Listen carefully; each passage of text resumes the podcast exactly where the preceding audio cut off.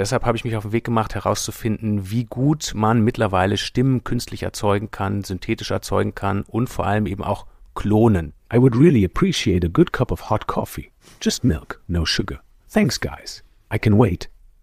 Kaffee gibt's nicht. Nikolas, erstmal deine Reaktion. Allein die Stimmfarbe, die, die, der Klang von der Stimme ist krass gut. Und es, es klingt auch ja. krass äh, menschlich. Also ich will einfach wissen, ob das überhaupt etwas ist. Die falsche Gräfin und die Auschwitz-Tagebücher.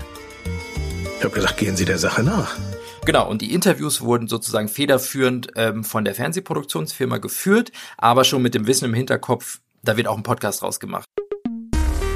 Frequenz Episode 71. Es ist wahrscheinlich, man sollte ja niemals nie sagen, aber wahrscheinlich die letzte Folge in diesem Jahr.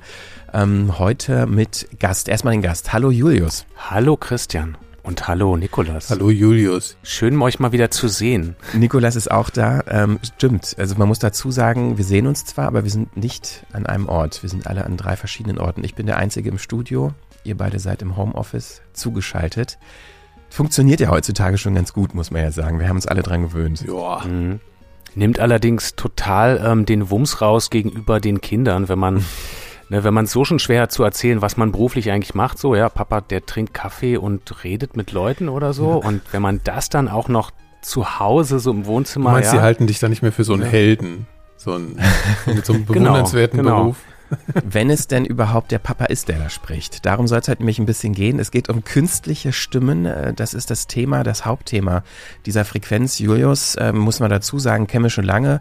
Er ist auch hier bei uns im Büro. Julius Stucke, muss man einmal ausführlich sagen. Ne? Ja. Autor, ähm, ja, Produzent, macht Redakteur, Moderator, macht ganz viele Sachen, hauptsächlich fürs Radio, aber ist ja auch bei uns im Büro, deshalb kennen wir uns schon lange. In den letzten Monaten haben wir uns eher selten gesehen wegen dieser ganzen Misere hier. Aber ähm, gut, das ist, glaube ich, bei allen so. Künstliche Stimme ist das Thema. Du hast kürzlich ein ganz tolles Feature ähm, für die Sendung Zeitfragen gemacht im Deutschlandfunk Kultur. Das war auch so ein bisschen so für mich der Anlass, dich einzuladen. Wir begleiten das Thema ja auch schon seit ein paar Jahren und äh, ich finde, das Feature hat also diese ganze, das Potenzial, das Technische, was geht, aber auch so die Bedenken, die man dabei haben kann als Gesellschaft und individuell und was das alles für Fragen und vielleicht auch Antworten aufwirft, hat es sehr schön zusammengefasst äh, und das Thema näher gebracht und es ist auch noch sehr unterhaltsam. Also ich finde, das hast du wirklich toll gemacht. Dankeschön. Darum soll es schwerpunktmäßig gehen in dieser Folge, um das Thema künstliche Stimmen, aber wir werden auch noch sprechen über das Thema Fernsehen und Podcast, ähm, was diese beiden Medien voneinander lernen können oder vielleicht, wie sie zusammen betrachtet, Mehrwert schaffen können. Wir hatten nämlich hier bei 4000 Hertz kürzlich eine Auftragsproduktion, beziehungsweise unser Kollege Hendrik Evert hatte die fürs ZDF äh, begleitend eine Podcast-Serie zu einer TV-Doku zu machen. Was das Ganze ähm, auf sich hatte oder hat und was die Unterschiede zwischen Podcast und Fernsehen sind, das habe ich mit ihm besprochen, das werden wir später in der Sendung auch noch hören. Fangen wir an. Nikolas ist da, Julius ist da, ich bin da, Christian habe ich noch gar nicht gesagt. Wir sprechen über künstliche Stimmen. Ich habe gerade schon gesagt, Julius, du hast ein wirklich hörenswertes äh, Feature gemacht für die Sendung Zeitfragen im Deutschlandfunk Kultur.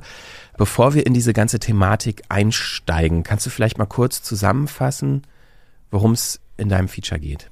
Oder gegangen ist. Man kann es ja auch noch hören als Podcast, muss man dazu sagen. Genau, das kann man Gott sei Dank noch machen. Also es war, ähm, der Anlass war im Prinzip so ein bisschen, oder der Auslöser war im Prinzip so ein bisschen, dass es gefakte Videos ja schon einigermaßen lange gibt und auch mit ziemlich viel beeindruckendem Output, finde ich. So Videos, wo man wirklich davor steht und ich würde sagen, ich, es gibt Videos von Obama und von Trump, wenn ich die nicht mit diesem Bild, mit diesem Blick anschaue, jetzt sag doch mal, ob es echt ist oder nicht, dann würde ich auf der visuellen Ebene nicht erkennen und nicht darauf kommen, dass es falsch ist. Und was mir aber immer aufgefallen ist, ist, dass die Stimmen bei vielen solchen Sachen eben nicht so besonders gut gefaked sind, beziehungsweise in diesen sehr guten Videobeispielen, die vielleicht auch der eine oder die andere kennt, von Obama zum Beispiel, wo er Donald Trump beleidigt, ne, äh, hieß er Total and Complete Dipshit, so, das ist ein bisschen, bisschen äh, durch die Welt gegangen, dieses Video, da ist es dann einfach ein Stimmimitator, also nichts Künstliches.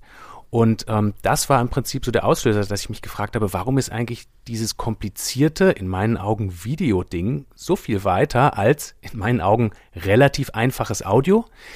Und ähm, vielleicht ist es eben gar nicht so einfach, äh, Stimmen zu fälschen. Und genau deshalb habe ich mich auf den Weg gemacht, herauszufinden, wie gut man mittlerweile Stimmen künstlich erzeugen kann, synthetisch erzeugen kann und vor allem eben auch klonen. Denn künstliche Stimmen, so gibt es natürlich schon ganz viel. Ne? Wir hören ja total viele ähm, künstliche Stimmen, Siri, Alexa und Co.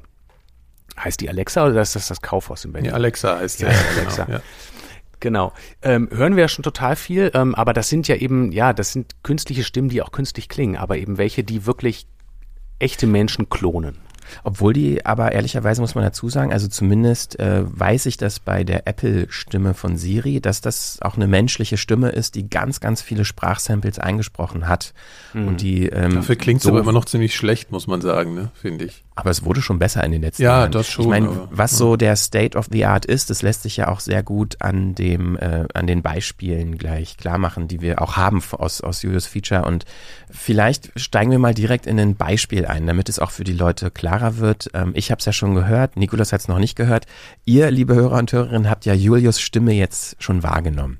Vorwegschicken muss man, dass diese ganzen synthetischen Stimmsysteme, die es bisher zumindest auf dem Markt gibt, die auch jeder, also auch ihr nutzen könnt, basieren oder funktionieren bisher nur auf Englisch. Deshalb ist das, was ihr jetzt hört, eine englische Version von Julius Stimmklon. Hi, Christian. Hello, Nicholas. How are you guys? It is great to be here with you. We did not see for a while. Due to this virus, it would be good to sit in a studio together. Really look at each other while discussing things. Don't you think so? But after all, it is better than nothing. I should not complain all the times. I am just a machine. Machines should not complain about things. Complaining is for human beings. But I guess we did not get together in this video conference to talk about Corona. We are here to talk about synthetic voices, about cloned voices, about my cloned voice. You probably knew before, my English is really, really bad. So even the best artificial intelligence has problems to work with someone who cannot really pronounce English words correct. But imagine someone else, a good speaker, and furthermore, a good speaker recording the voice in best quality to train the AI properly. But wait a moment, what about coffee? I would really appreciate a good cup of hot coffee. Just milk, no sugar. Thanks, guys. I can wait. Kaffee gibt's nicht. Nikolas, erstmal deine Reaktion. Also der erste Moment war schon, also ich finde es ziemlich gut, ziemlich gut. Also ähm, ich habe mich die ganze Zeit einfach mal gefragt, so als äh, Test, so wenn, wenn Julius mir das einfach schicken würde und sagen würde, ich habe dir was eingesprochen, fällt dir was auf. Und dann würde ich schon nach einer Zeit merken, dass irgendwas nicht stimmt, weil die Betonung äh, komisch repetitiv ist, ne? Also immer so die gleiche Betonung. Ich kann mir jetzt natürlich überhaupt noch nicht vorstellen, das war auch die Frage, die ich vorhin hatte, die würde ich dann wahrscheinlich irgendwann gern mal stellen, wie das genau äh, funktioniert, also was du genau machst, damit diese Stimme so äh, entsteht. Aber ich finde allein die Stimmenfarbe, die, der, der Klang von der Stimme ist krass gut. Und es, es klingt auch Ja. krass äh, menschlich. Also da, da sind so, ja, ich, ich kann nicht, weil ich nicht weiß, wie es entsteht. Ich bin, ich sitze da jetzt gerade wirklich so ein bisschen wie, wie vielleicht ähm, meine Mutter, wenn ich das erste Mal ein iPad zeige. Also so wenig Ahnung habe ich davon. Ja, so, äh, also das ist immer so ein böses Beispiel mit der Mutter, ehrlich gesagt. Aber also, ja, es ist Bringst du das in jeder So Folge? ein bisschen wie, bitte? Bringst du das in jeder Folge? Mache ich da? Nee, aber das ist ja immer gerne. Das ist, oh Gott, komm, lassen wir es. Nee, aber, aber so diese, ähm, diese, diese Faszination über so einen magischen, technischen Moment, den habe ich gerade so ein bisschen schon. Ich meine, ich habe sowas schon ein paar Mal gehört, aber das fand ich jetzt schon ziemlich gut. Mein erster Gedanke war auch dazu klar, also ehrlich gesagt habe ich sofort irgendwie so ein synthetisches Gefühl gehabt, aber äh, der Hauptpunkt finde ich, klar die Aussprache und so, das ist nicht, äh, man merkt, Das es Englisch ist gar nicht so schlecht, Die, Julius, übrigens, muss man die mal sagen. Klangfarbe, also die wirklich die Farbe, das Timbre deiner Stimme, das ist, das bist du.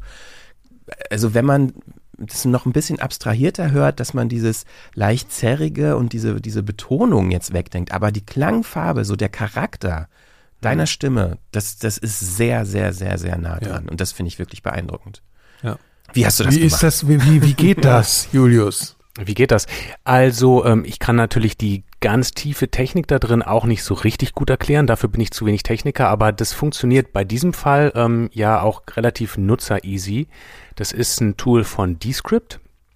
So heißt diese Firma. Die bieten eben vor allem für Leute, die YouTubes machen oder Podcasts machen, bieten die so eine All-in-One-Lösung an, wo man ganz viele verschiedene Sachen machen kann. Unter anderem eben auch sich einen Stimmklon erstellen. Und um diesen Stimmklon zu erstellen, muss man dann einen vorgegebenen Text lesen, der ist ziemlich lang und die Ansage ist schon, mach mindestens 30 Minuten, besser 45, Boah, noch besser eine Stunde. Ernsthaft. Also am Stück hast du so Ja. lange eingesprochen. Habe ich so lange eingesprochen und das war, ähm, das sozusagen, da sieht man, es hätte auch noch besser werden können, deshalb hacke ich immer so auf diesem Englisch rum, weil es wirklich ein Text war, mein Englisch ist jetzt echt nicht so, ja, ist echt nicht so super.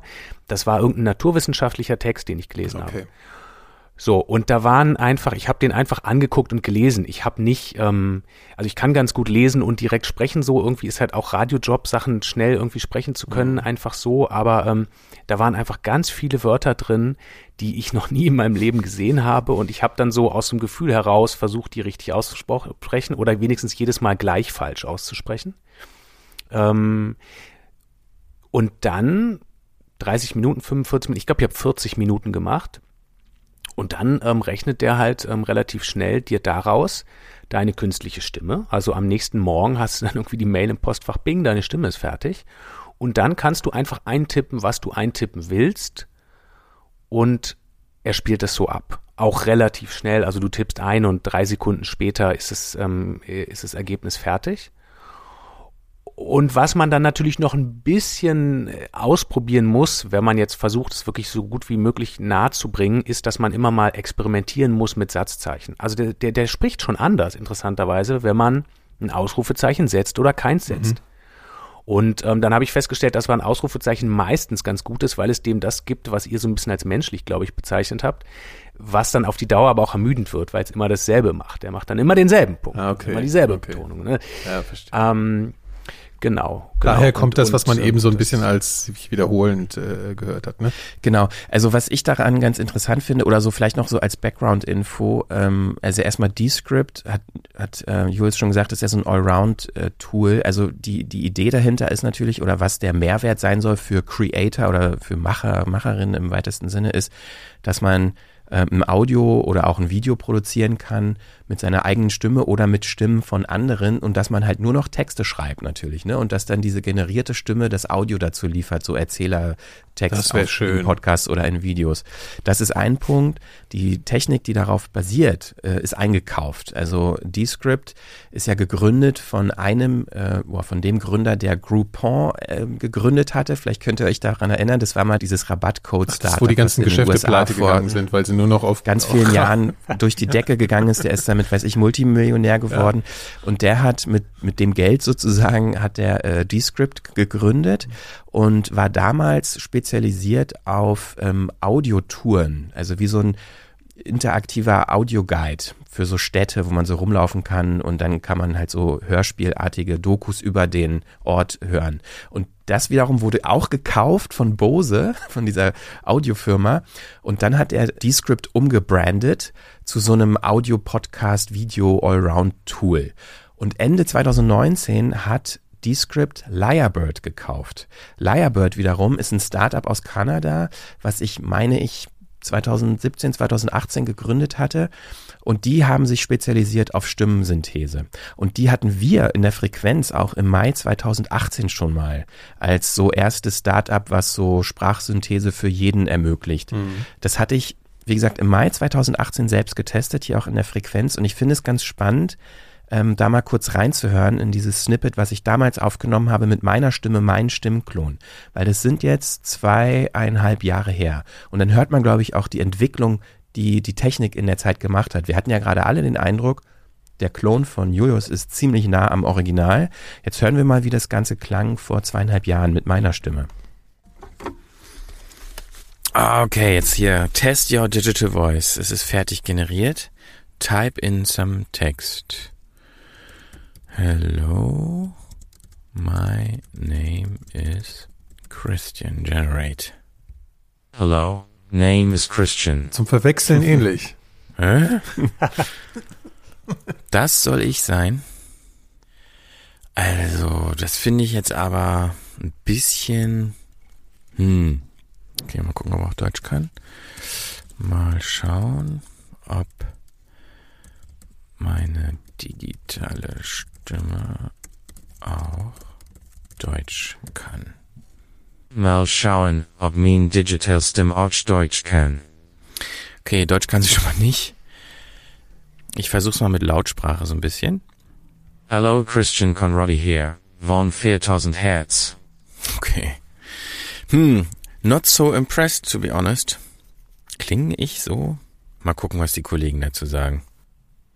Ich kann mich erinnern, dass du an der Stelle dann, Nikolas, also das war der Ausschnitt, äh, sehr gelacht hast und meintest so, okay, wir müssen uns keine Sorgen machen. Das ist ja, das hat ja überhaupt nichts mit dem Original zu tun.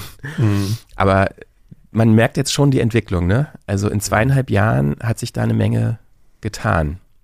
Also das ist jetzt dasselbe Produkt sozusagen, oder? oder? Ja, dasselbe Produkt. Also Lyrebird damals und jetzt ist ja diese Technologie weiterentwickelt worden und gekauft worden von Descript und integriert Ja. in deren Dienst. Aber das ist dieselbe Technik. Damals musste ich auch verschiedene Sätze einsprechen, die mir vorgegeben wurden und dann hat es ein paar Minuten oder eine Stunde gedauert, bis diese Stimme dann generiert wurde und danach konnte ich halt alles eintippen, was ich will und die künstliche Stimme hat es verbalisiert. Das ist auch das, was, ähm, was die meisten, mit denen ich gesprochen habe, mir immer wieder gesagt haben, auf diese, auf diese Frage hin, äh, ne, aber so richtig gut ist es ja noch nicht. Die haben dann aber auch immer gesagt, so ja, aber das ist ähm, KI, die erst seit ein paar Jahren anfängt, so ein Zeug zu machen und die entwickelt sich einfach verdammt schnell und ähm, dann sind es halt nochmal zwei Jahre und dann ist es wirklich schon wahnsinnig weit so. Ja.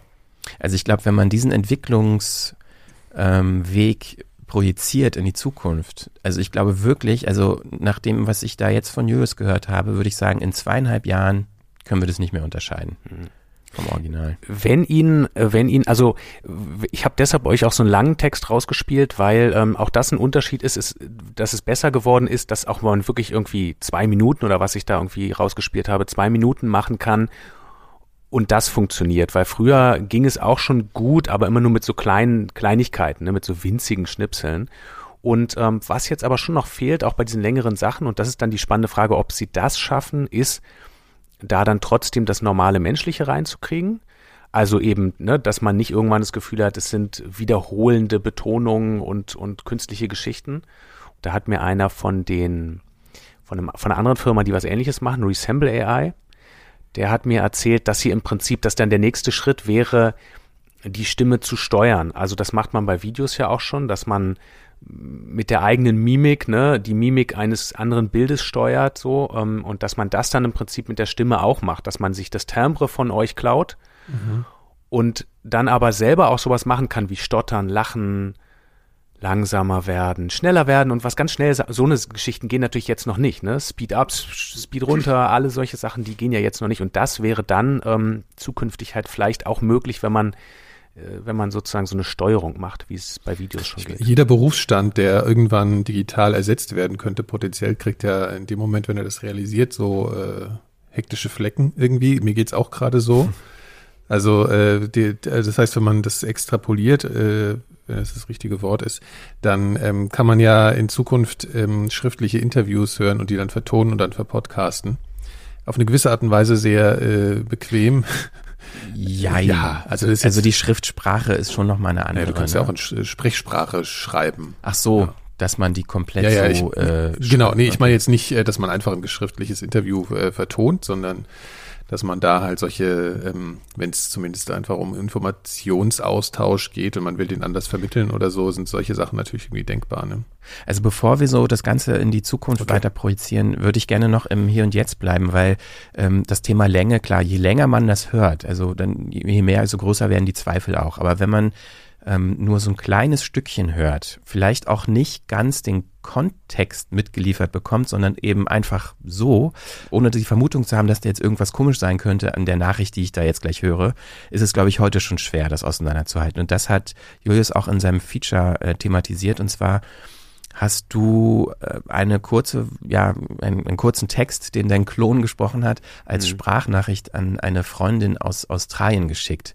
Und diesen Ausschnitt aus deinem Feature würde ich äh, gerne mal vorspielen, weil das so das halt schon so ins Hier und Jetzt zieht, diese Thematik. Feuerwehr im Hintergrund. Bei wem? Zeit für einen Täuschungsversuch. Ich schicke einer Freundin, die in Australien lebt, eine Sprachnachricht. Ein kurzes Lebenszeichen mit der Hoffnung, dass es ihr gut geht. Hope everything is fine with you too. It is so sad we can't see because of this damned corona. Would be great to hear from you. Say hi to Tom, please. And take care, Julius. Der Kontext spielt natürlich eine Rolle. Sie hat sich aber nicht gefragt, ob ich es bin. Die erste Nachricht war ein bisschen abgehackt und es hat sich so angehört, als ob du irgendein Aufnahmeprogramm ausprobierst oder irgendwie sowas. Das war ein Teil der Intonation, der einen stutzig macht, dass es nicht ganz natürlich ist. So nach dem Motto, das hört sich ja nicht ganz normal an. Was ist denn das? Und dann sucht man dafür Erklärungen, so wie, wie gesagt, ob du jetzt ein Aufnahmeprogramm ausprobiert hast. Das ist schon ein bisschen beängstigend. Und das finde ich ist ein guter Punkt. Jetzt nicht unbedingt das beängstigend, sondern ähm, wenn ich keine Ahnung, so eine Nachricht kriegen würde. Und dann würde ich vielleicht auch ein Gefühl haben, ja, irgendwas klingt da komisch, aber ich würde nicht sofort vermuten, ja, das ist eine gefakte Stimme, sondern ich würde mir andere Erklärungsversuche heranziehen, um das plausibel für mich zu machen. Und dann würde ich wahrscheinlich denken, ja, das hat er mit dem Handy, ist ja eine Sprachnachricht, die per WhatsApp kommt oder mhm. so, hat er mit dem Handy aufgenommen, da ist das Mikro nicht so toll. Das erklärt das schon, warum das ein bisschen komisch klingt. Aber ich hätte, glaube ich, nicht daran einen Zweifel gehabt, dass ob du das bist oder nicht. Und das war, das war deshalb ein, schön, dass du das Beispiel genommen hast, weil das war ein total super Moment im Studio, als wir das produziert haben. Ähm, an der Stelle auch einen wunderbaren Gruß. Ist ja, ist ja Podcast ja fast wie Radio, darf jemand grüßen oder wunderbaren Gruß an Friederike Wigger, die da die Regie gemacht hat. Aber nicht live hier, ganz, Julius, ganz, ne? ist nicht live. Ne? Ach so, okay, Mist, dann funktioniert das nicht. Die eine ganz großartige Regisseurin ist. Und dann, dann saßen wir da ähm, mit dem Techniker und, und ihr und dann kam eben diese Stelle und da mussten wir so lachen, weil die Audioqualität von dem, was Antje mir da aus Australien eben per WhatsApp geschickt hat. Die Audioqualität ist ja auch so mies. Hm. Das äh, glitscht und pfeift und eben auch, wie halt so eine komische WhatsApp-Nachricht manchmal, wenn sie so zwischendurch aufgenommen wird, eben klingt so. Und ähm, das ist ja auch ein Punkt. Wir gewöhnen uns gerade so viel an wackelige Zoom-Konferenzen, an so komisches Zeug und werden eben da auch, was die Audioqualität angeht, vielleicht auch ein bisschen, ja, ähm, ungenauer beim Hinhören, so. Ja, das ist interessant, so habe ich das noch gar nicht gesehen, dass man diese digitalen Artefakte, dass die einfach, weil man immer mehr digital kommuniziert, einfach so Normalität werden und man die gar nicht mehr hinterfragt. Ja, ja, stimmt, ist ein interessanter Punkt. Wollen wir mal so ein bisschen zu Erklärungen kommen, ja, wie das, wie das so funktioniert. Also du hast ja gerade schon erwähnt, du hast in deinem Feature auch ein ähm, also Interviews gemacht, unter anderem mit einem der Gründer von Resemble AI. Das ist auch ein Startup, was ja ähnlichen Dienst anbietet. Da kann man auch äh, Stimmsamples hochladen. Mhm. Sätze, die einem vorgegeben werden, einsprechen. Ich glaube, das sind 50 Sätze, die man einsprechen muss. Ich habe das auch ausprobiert. In den Ton, den du uns mitgebracht hast, erklärt er, äh, Soheb Ahmed heißt er, äh, wie das funktioniert grundsätzlich, diese Stimmsynthese. So previously in in text to speech engines, you know, if you look at like someone like Stephen Hawking, um, that entire engine was built by a concatenative technique. So they would chunk up, they would do unit selection. So they would select units of uh, phonetics and put them together and get an audio clip at the end. Um, now the technique is more deep learning based or machine learning based. So what's happening here is we took a chunk of your data and we gave it to a neural network. Uh, and the neural network looked at your the the audio and it looked at the uh, text. So it tried to say like, okay, what text uh, aligns with what audio, uh, and then from there it kind of learns um, sequences. So it learns, okay, um, if this phoneme follows this phoneme, this phoneme, uh, what kind of sounds come out at the end. Um, so that's kind of how it works. There's a neural network that's taking in all of this data, um, and uh, it's able to then predict the next frame given some text. So you basically the input to this model is audio and text, uh, but then when you're using it, we hide the audio and we only show a text, and we say, okay, from this text, can you reproduce what this person might sound like? Um, now the trick with your data set, as, as you probably know, I think there was about five minutes of data that you sent, uh, just below five. Um, the the trick with that is obviously we uh, trained the model initially on a lot of data, so uh, on a lot of German data that wasn't your voice. So it understood things like vocabulary and it understood how to speak German in general. Um, and then what we did was we gave it your data, so it didn't have to learn all of German from scratch. It was just learning bits and pieces. Um, so from the clips I sent you, you it sounded like you, which is great. Um, but you probably noticed the pronunciation was slightly wrong. Uh, and the reason for that was because the transcript most likely had errors compared to the audio that we had.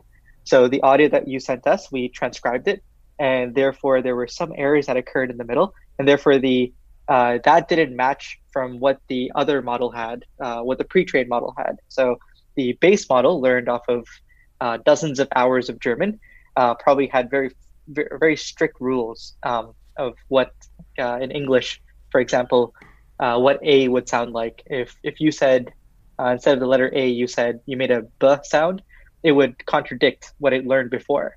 Um, so the model would start screwing up there because there's a contradiction in data. Um, so that's that's the gist of how it works. Hopefully that kind of answers. Yeah. Also das finde ich schon ganz interessant, äh, die Zusammenfassung. Also äh, grundsätzlich kann man, glaube ich, sagen, dass ähm, das System so funktioniert, oder diese Systeme, muss man ja sagen, dass es erstmal nicht um eine individuelle Stimme geht, sondern um eine Sprache. Also dass ganz viel Datengrundlage, also er hat jetzt hier von mehreren Stunden oder mehreren Dutzend Stunden Deutsch gesprochen. Mhm. womit ein äh, künstliches äh, neuronales Netz trainiert wurde, um erstmal so diesen Klang der deutschen Sprache zu simulieren. Und mit dem individuellen Sample, was äh, Julius, was du dann äh, den Resample-Leuten geschickt hast auf Deutsch, wurde dann nochmal sozusagen das, die, das gelernte Deutsch der synthetischen Stimme zugeschnitten mit dem auf den Klang deiner persönlichen individuellen Stimme und das dann mhm. sozusagen gematcht. Und dass da so ein paar Fehler entstanden sind, auch in dem äh, transkribierten Deutsch deines Sprachsamples, womit sie wiederum arbeiten, ist klar. Man muss schon auch sagen, es steckt immer noch so ein bisschen in den Kinderschuhen, aber dafür ist das System, glaube ich, schon echt äh, erstaunlich weit. Es zeigt aber auch schon ein paar Dinge auf, finde ich. Wenn man äh, diese Netzwerke oder diese neuronalen Netze mit ganz viel zum Beispiel einer Sprache trainiert, Deutsch. Es gibt ja nicht das Deutsch. Klar, man könnte sagen, es gibt Hochdeutsch, aber es gibt ganz viele verschiedene Dialekte ähm, und, und individuell gesehen natürlich spricht jeder ein bisschen anders. Mal ist man monotoner, mal ist man emotionaler, wie auch immer. Ein Norddeutscher klingt natürlich anders wie ein Süddeutscher. Ähm, also das, diese, diese ganzen Nuancen, die, die die die Sprache alleine mitbringt, jetzt gar nicht mal auf Stimmebene individuell, sondern auf Sprachebene allein, ist schon so groß, dass äh, bis man das wirklich hinkriegt, ja, so eine authentische lokale äh, Sprechweise zu simulieren, das wird, glaube ich, noch viel, viel länger dauern. Aber ich glaube, so dieses, dieses Hochdeutsche ist wahrscheinlich oder generell so diese, ähm, diese Standardsprache, egal welche Sprache jetzt äh, man thematisiert, ähm, ist, glaube ich, relativ einfach umzusetzen, heute schon. Also das finde ich ist so das, was ich da jetzt mitgenommen habe aus dem, aus dem O-Ton, aus dem Status quo. Ähm, interessanterweise hat er auch noch dieses Thema Individualsprache und Menschlichkeit, die man mit reinbringt, auch in einem Interview-Snippet thematisiert, ähm, wie das synthetisiert hergestellt werden kann. Da hören wir uns auch noch mal rein. So what we've noticed is uh, the comment that we get all the time is that uh, it sounds uh, the output sounds too perfect, uh, and humans aren't perfect like that, right? Humans are that when we speak, like you mentioned, we're imperfect when we speak. Um, so we have like filler words, we'll have pauses, and the the pace of language will change. And it's not, not very we don't speak very fluently unless you're like Obama. Obama speaks very fluently because he's trained over many many years to speak fluently. Um, so that's that's one of the issues that we have, and and honestly, the the way we're solving that is um, what we call like almost hybrid text to speech. Um, so the idea is you start with text, uh, and then you kind of overlay it with uh, your own voice and how you would want that speaker to say it. Um, so instead of like you typing in text and creating mar- like highlighting text and marking up like saying like I, I wanted to stutter here, which is almost impossible to say stutter. Like, how do you stutter? It's like, you know, there's so many ways to stutter. Um, the idea would be that you would actually say that sentence in your voice. Um, so, for example, if I'm if if we have your voice and we want to control that, uh, and if I spoke German, uh, I would speak uh, that sentence in the way that I imagined you to say it, or the way that I would have wanted you to say it, with the stutters and the pace and everything um, and they would transfer over the rhythm of the speech from my angle, but keep the timbre from yours. So it's almost like a hybrid between uh, text to speech and voice conversion. Uh, so it allows a lot more control over what what uh, what the output would sound like. So you can start doing things like laughter Uh, you can start doing things like uh, controlling rhythm and stuttering. Uh, that's kind of where we're heading now with with the next um, controllability aspect of text speech. Ja, das, ähm, ich habe es kurz vorhin ja schon so ein bisschen, ähm, ein bisschen angerissen, ist halt ne, dieser nächste Schritt, ähm, wo er sagt, um all das zu machen, was wir auch haben, also Pausen, die wir machen, Stottern, Äs, langsamer werden, weil man nicht so richtig weiß oder auch mal was schneller sprechen, um das halt hinzubekommen, ähm, braucht man eben quasi so eine Hybridform. Also einerseits das, was wir jetzt schon haben, was wir auch schon gehört haben als Klon, plus wir brauchen jemanden, der das steuert. Und dann würde man eben sagen, okay, wer auch immer das jetzt steuern will, steuert sozusagen diese geklonte Stimme, ähm, indem er eben so spricht. Also alles, was ich jetzt spreche, würde man sozusagen so im Tempo und mit den Pausen, mit den Stotterern und Füllwörtern beibehalten, aber würde Christians Stimme drüberlegen. Und das ist quasi der nächste Step, so. Wobei ich dann schon fragen würde, okay, das ist dann schon so ausgefeilt und also das geht dann auch schon weg von dem Nutzen für irgendwie YouTuberInnen oder PodcasterInnen, die da irgendwie was mitmachen wollen. Ja, sehe ich auch so. Also ich habe, als ich das gehört habe, ähm, diesen, dieses Interview-Snippet, habe ich auch, war mein erster Gedanke, das ist so ein bisschen so eine Niederlage, die man sich eingesteht in der Entwicklung dieses Systems, weil man erkennt jetzt schon, also er sagt ja auch, das ist so der nächste Schritt, den wir gehen werden, in diese Richtung wird's gehen. Das heißt ja, äh, synthetisch das komplett zu erzeugen, hat nicht funktioniert, wird nicht funktionieren mit dem jetzigen Stand der Technik oder der neur neuronalen Netze. Das heißt, wir brauchen immer noch einen Menschen, der halt äh, ja diese diese im weitesten Sinne Roboterstimme dann fernsteuert mit der eigenen Stimme. Mhm. Und das finde ich interessant, weil das hätte ich nicht erwartet. Ich hätte eigentlich gedacht, dass die Perspektive oder äh, das Ziel ist, alles zu synthetisieren. Ich meine, vielleicht ist es auch nur ein Zwischenschritt, jetzt das Fernsteuern, aber das hat mich schon überrascht. Ja, also auch das äh, Zwischenschritt kann halt schon sein, ne? dass ähm, du kannst es dann, du wirst es natürlich also perfekt halt nur haben, wenn du jemanden hast, der es steuert. Aber du kannst natürlich, je mehr du davon hast, kannst du natürlich eben einfach auch schon random Momente einbauen, ne? Und könntest halt eine Maschine auch schon zufälligerweise mal schneller, mal langsamer, das könnte man ja schon einbauen. Also das könnte so eine KI ja sicher auch lernen. Die könnte sich ja auch dann 71 Folgen Frequenz anhören und wüsste dann schon, wie häufig macht denn irgendwie Christian äh, wie häufig verändert er mal seine Geschwindigkeit. Das könnte so eine KI natürlich auch lernen. Ne? Also das, ich glaube, das ist vielleicht wirklich nur ein Zwischenschritt. So. Kommen wir doch mal zu Fragen, die das Ganze aufwirft. Ähm, Nikolas, du hältst dir schon, glaube ich, eine ganze Weile e-, eine Frage zurück, aber ich glaube, das gibt ja so verschiedene Bereiche, die das aufmacht. Ne? Einerseits, ähm, was ermöglicht das? Also zum Beispiel für uns als Podcaster, Podcasterin mit so einem Tool zu arbeiten. Was äh, gefährdet das gleichzeitig auch für unsere Arbeit? Ne? Diese, diese äh, Sorge, die man hat, ja, hier bald äh, kann einfach jeder Audio machen, man muss nur Texte schreiben und man kann dann ganz toll sprechen, auch mit der Stimme, die man quasi haben will, ob das die eigene ist oder ob man lizenziert dann die Stimme von Julius sich kaufen kann, um mit Julius Stimme sprechen zu können. Ähm, das ist so ein Szenario, finde ich. Dann natürlich dieses ganze Fake-Thema, also was denn auch in eine, ähm, ja natürlich auch in eine politische Dimension hat. Ähm, Fake News gibt's ja jetzt schon im Bereich von Text und von Bildmanipulation und Videomanipulation und jetzt kommt noch diese Stimmebene dazu.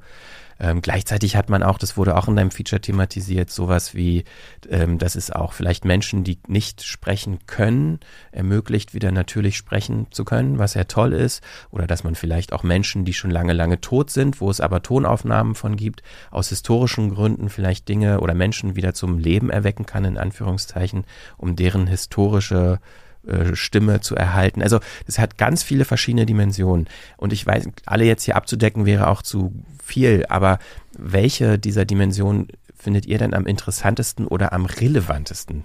Ich habe da für mich noch gar keine Antwort gefunden, um ehrlich zu sein. Also ich empfinde das erstmal als ein sowas wie eine Art Grundlagenforschung, ne? Also einfach so oder oder irgendwie wir machen es halt, weil wir es können. So, das ist so ein bisschen der Punkt, gerade den ich erstmal interessant finde. Ähm, ich weiß auch nicht genau, äh, was, was, was ich äh, vor allen Dingen mir wünschen würde. Es gibt ja, also ich bin ja eigentlich ein durchaus technikinteressierter Mensch äh, und ähm, verbinde mit so Fortschritten dann oft irgendwie eine Vorstellung davon eben, was ich, wie ich das gerne anwenden würde und so. Und das fehlt mir jetzt irgendwie gerade so ein bisschen, weil, und ich glaube, das hat was damit zu tun, dass man dass man, dass man halt die eigene Stimme oder die eine eigene Art, sich auszudrücken, als was sehr Persönliches empfindet und das vielleicht äh, dann gar nicht so erstrebenswert findet, dass irgendwas mhm. Technologisches das irgendwie ersetzt. Also ähm, und man hat irgendwie, ich weiß nicht, wie es euch geht, natürlich, ich habe das gar nicht so oft, aber an der Stelle, an diesen, bei diesen Deepfakes generell ist es halt so, dass man irgendwie so ein düsteres Gefühl ein bisschen bekommt. Ne? Also das äh, bei manchen Sachen muss man dann eine Weile überlegen, um auf solche missbräuchlichen Anwendungen zu kommen oder so oder Ideen darüber zu entwickeln. Und an der Stelle fühlt sich gleich so ein bisschen so an. So ähm, auf der anderen Seite, was ich ganz interessant finde, ich bin der totale Vollroboter-Fan und so. Ja, also ich stehe total auf ähm, äh, die Vorstellung von künstlicher Intelligenz und einer künstlichen Persönlichkeit und so. Ich glaube, das Problem an der Stelle ist eben, dass man halt äh, das Gefühl hat, dass da was geklaut wird von existierenden Individuen. Und deswegen habe ich gar nicht so eine Idee, so, wo man sagen könnte, hey, da wäre das doch total super.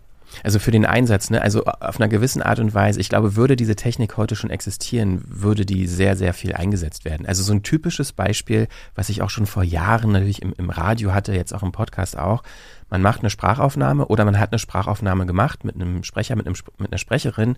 Man, man steht dann so in der Postproduktionsphase und man hat sein Skript vor sich und produziert das so vor sich hin, wie es da steht. Und dann ist die Sprachaufnahme, die man hat, ist da irgendwie die Endung blöd ausgesprochen oder es ist vielleicht sogar ein Fehler. Man hat dann Plural anstatt von Singular benutzt äh, in der Sprachaufnahme. Man hat nicht die Möglichkeit, den Sprecher, die Sprecherin nochmal ins Studio zu holen, um das neu einzusprechen. Dann war es schon immer so, dass man dann später im Skript hat man gesehen, oh, da hat der die das Wort nochmal gesagt. Vielleicht kann ich ja die Schlusssilbe von dem Wort, was eigentlich fünf Minuten später kam, rausschneiden und an die Stelle setzen, um diesen Fehler zu beheben. Und genau so ein Szenario wäre das jetzt diese Technik schon da, würde man das natürlich heute schon so benutzen, wenn es darum geht, einen Sprechertext zu korrigieren. Ähm, man könnte ja sogar jetzt schon dynamische Inhalte damit kreieren, ja, dass man halt die Leute äh, zu bestimmten Zeiten begrüßt. Wenn man eine Be Standardbegrüßung hat in einem Podcast, je nachdem, wann die Person den Podcast runterlädt, kommt immer eine adäquate Begrüßung in einem Satz, die halt auf die Zeit des Downloads zugeschnitten ist. Also das gibt jetzt schon mögliche Szenarien, wo, wo man das heute einsetzen könnte, wo auch, glaube ich, noch gar nicht diese Problematik der Manipulation oder des Fakes unterstellt würde.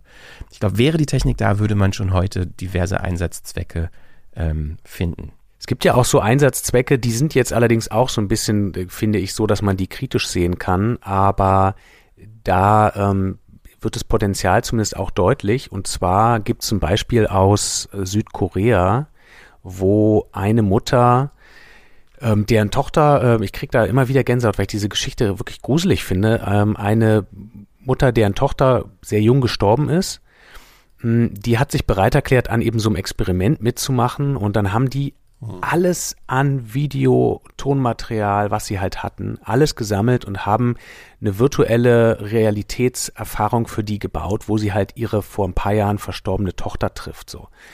Und ähm, die sieht halt so aus und die spricht halt so, wie die Mutter irgendwie das, das erwartet, ja. Und dann steht die Mutter da mit dieser VR-Brille auf und heult natürlich ohne Ende und greift nach diesem, das war fürs Fernsehen, also deshalb sehr fragwürdig, finde ich, ähm, greift nach dieser, nach dieser VR-Tochter und so und, und schluchzt dabei. Also das finde ich ganz gruselig, aber trotzdem zeigt das natürlich, ähm, dass da sozusagen jenseits jetzt dieses vielleicht kleineren, okay, Sprecher hat irgendwie was nicht aufgenommen, ich will in der Postproduktion was ändern oder aber dem Betrugsfall, dass da schon noch große Sachen aufgemacht werden können, die interessant sind. Wenn man sich jetzt diesen Gruselfaktor der Verstorbenen und so wegdenkt, dann kann man da ja schon irgendwie sich spannende Sachen vorstellen. So. Ähm, du hast ja für dein Feature auch mit äh, WissenschaftlerInnen gesprochen. Was ist denn so zusammengefasst das Fazit oder die äh, Beobachtung, die, der Stand der Forschung, gerade wenn man vielleicht auch so diese ethische, bewertende Ebene mit reinziehen mhm. wollte? Ich würde es eher so zusammenfassen, als da ist keine, da ist nicht so ein großes Drama da. Also da ist nicht so groß dieser, dieser Gedanke da, ey, das ist das Ende der Demokratie. Weil das haben wir halt auch schon, das haben wir halt auch schon gesagt bei gefakten Fotos, bei Photoshop, äh, so bei Videos. Das ist schon klar, das so. Und ich habe mit einer Psychologin zum Beispiel gesprochen, die auch gesagt hat, wir haben über sehr, sehr lange Zeit gelernt, unseren Augen und Ohren zu vertrauen. Das geht jetzt auch nicht unbedingt sofort kaputt, weil wir lernen irgendwie, es gibt, ähm, es gibt Fakes. Aber Stück für Stück erodiert das natürlich schon so ein bisschen das Vertrauen in Sprache, auch in Sprache, die uns in Medien begegnet.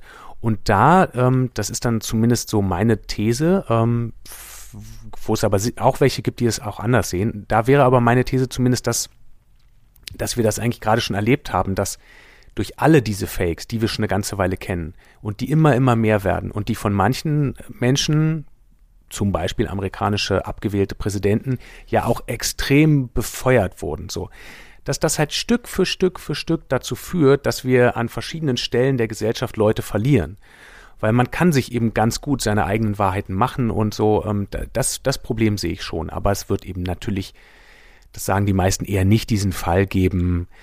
Ein Präsident erklärt einem anderen Land Fake den Krieg und dann geht die Welt unter. So. Das ist irgendwie Hollywood vielleicht eher. Ja. Obwohl man auch dazu sagen muss, das ist mir auch bei dem, äh, beim Hören deines Features aufgefallen, dass die Wissenschaft so ein bisschen das Problem in Anführungszeichen hat, die guckt ja immer in die Vergangenheit und hat eine, eine Datenlage. Und gerade bei dem Thema, ich meine, wie will man eine ethische Komponente von dieser Thematik überhaupt bewerten und wissenschaftlich analysieren? Das würde ja nur gehen, wenn man halt Menschen befragt, ob sie sich getäuscht fühlen, ob sie getäuscht wurden, keine Ahnung, oder halt eben so eine Datenanalyse machen, wie, wie gut die Technologie ist. Und das heißt, man kann immer nur Aussagen über das Hier und Jetzt treffen mit einer Datengrundlage aus der Vergangenheit. Und ich glaube, kein seriöser Wissenschaftler oder Wissenschaftlerin würde so eine seriöse Prognose wagen, wo das hinführen wird.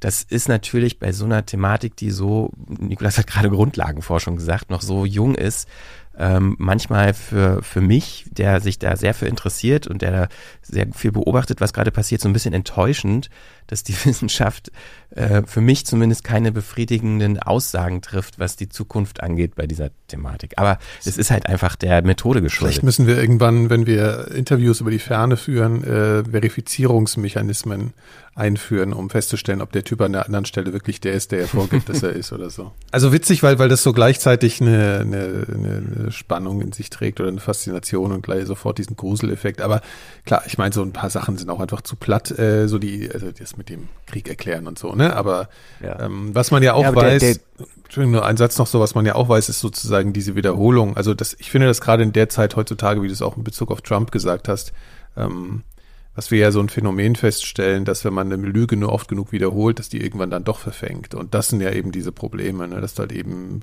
von dieser also ich meine, die, die Mondlandungs-Fake-Fotos, äh, die werden auch immer noch bemüht, ne, mit den, keine Ahnung, mit den Kreuzen, die hinter einem Typen verschwinden, die man einfach erklären kann und trotzdem sind, gibt's immer noch Leute, die sagen, ja, siehst du, ist auch hier Fake-Foto und so.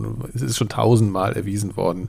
Und bei Fotos ist es natürlich viel leichter. Ja, und das ist natürlich schon ein Problem. Definitiv. Das hat, ähm, das, was du sagst, das hat die eine Psychologin auch so gesagt, dass das, ähm, dass das Umlernen halt total schwierig ja. ist, ne? Dass wenn wir, wenn wir so ein, so ein Fake gesehen haben mit eigenen Augen, dann nehmen wir den erstmal an, speichern den ab in unserem Gehirn und dann kann eben auch äh, später wirklich glaubwürdig mir jemand sagen, es war Quatsch und ich, ich kann das dann auch wissen, aber irgendwas bleibt da eben trotzdem hängen, so und ja, es ist irgendwie ja. psychologisch schwer, das umzulernen, so. Ne? Die Banking ist immer, das ist ja gerade das Thema, ne? Also dieses äh, Widerlegen, es geht, geht ist generell bei bei bei, bei Fake Stories oder wie auch immer immer aufwendiger und eliminiert nicht komplett die äh, die falsche Erzählung im Hirn. Du hast ja in dem äh, fürs Feature auch ähm, ebenso mit ich glaube, mit jemandem vom Fraunhofer Institut gesprochen, dem du auch Sprachsamples, generierte Sprachsamples von dir geschickt hast, mit dem Auftrag sozusagen, versuch doch mal herauszufinden, ob das fake ist oder echt.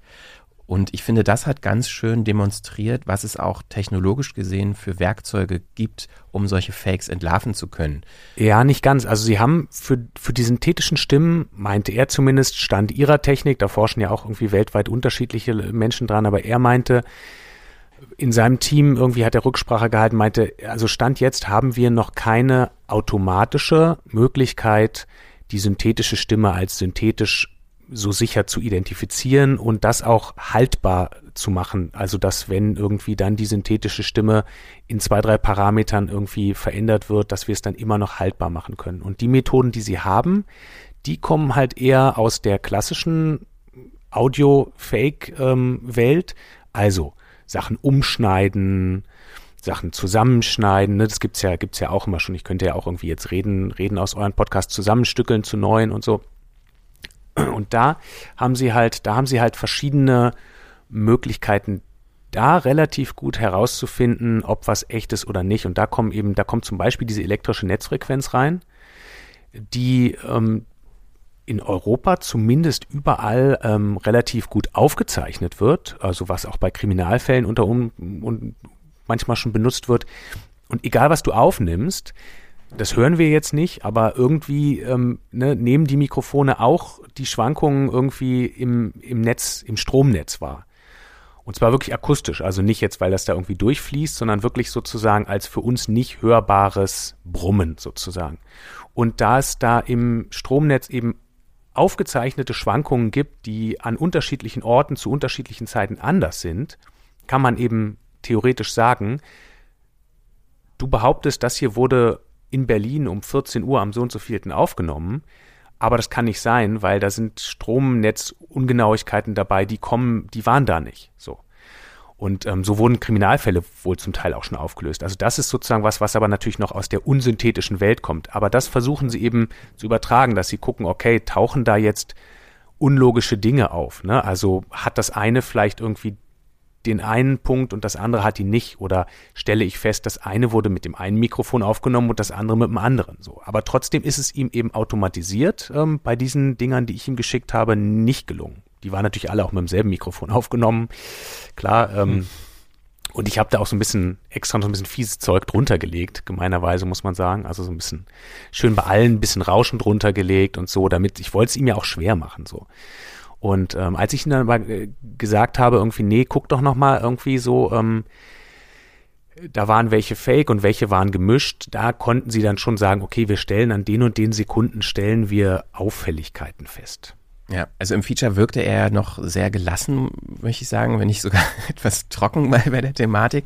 Aber hattest du das Gefühl, dass, ähm, dass so, so gerade so Leute, die sich wissenschaftlich und, und, und äh, expertenmäßig mit dieser Thematik beschäftigen, beschäftigen, dass sie das so ein bisschen beunruhigt, diese Entwicklung? Oder hat ihnen das, weil, weil im Feature machte das überhaupt nicht den Eindruck, dass es irgendwie für eine Art von Unwohlsein äh, sorgt? Ähm, hatte ich bei nicht so vielen eigentlich. Nee. Also selbst die ähm, zwei wissenschaftliche Mitarbeiterinnen von der Uni Tübingen, mit denen ich auch gesprochen habe, die schon sehr stark gesagt haben, dass zum Beispiel diese Deepfake-Porno-Geschichten wirklich ein demokratisches Problem sind, also die da wirklich ein Problem gesehen haben.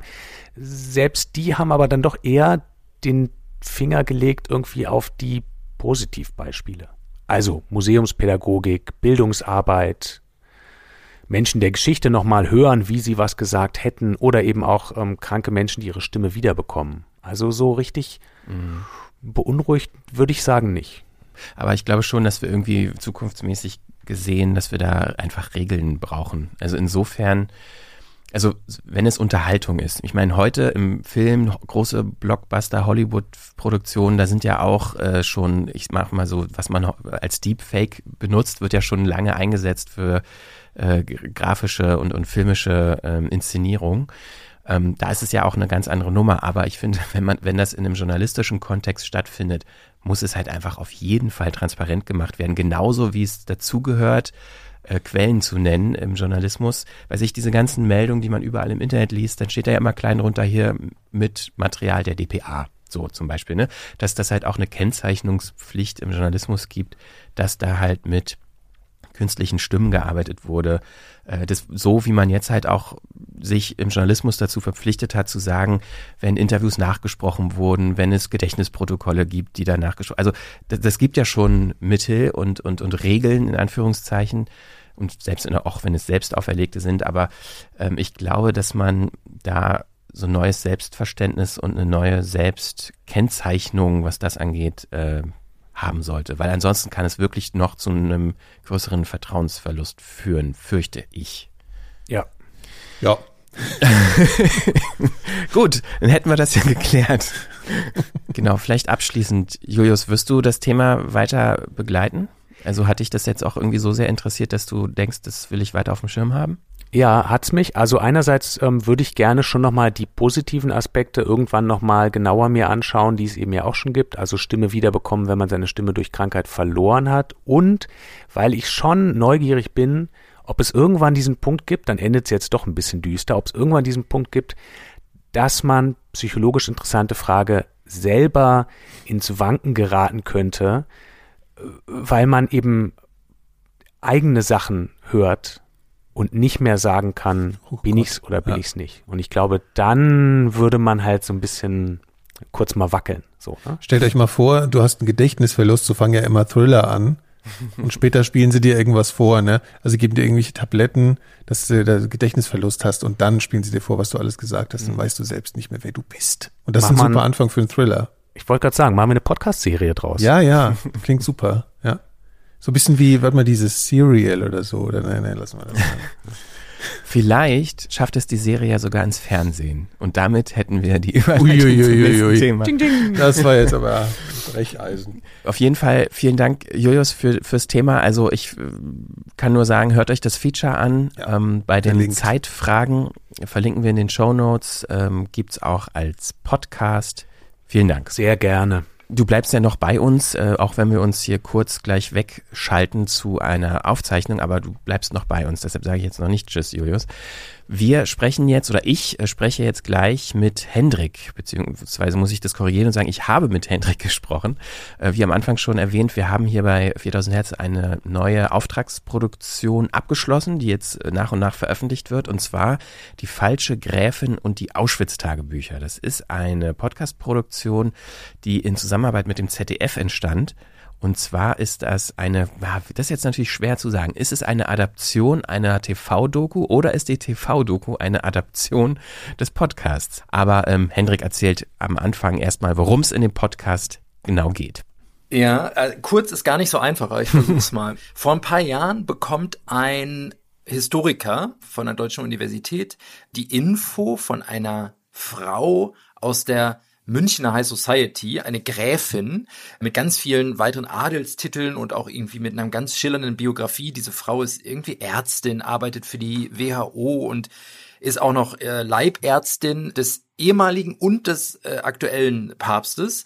Und die sagt zu ihm, ey, pass auf, du bist Historiker, ich habe was ganz Besonderes für dich. Und zwar, mein Großvater, der war als jüdischer Häftling in Auschwitz und der musste, weil er Arzt war, unter dem berüchtigten KZ-Arzt Josef Mengele arbeiten als Häftlingsarzt und halt eben bei diesen ganzen furchtbaren, menschenverachtenden Versuchen teilnehmen, vor allen Dingen auch so Zwillingsforschung und so weiter.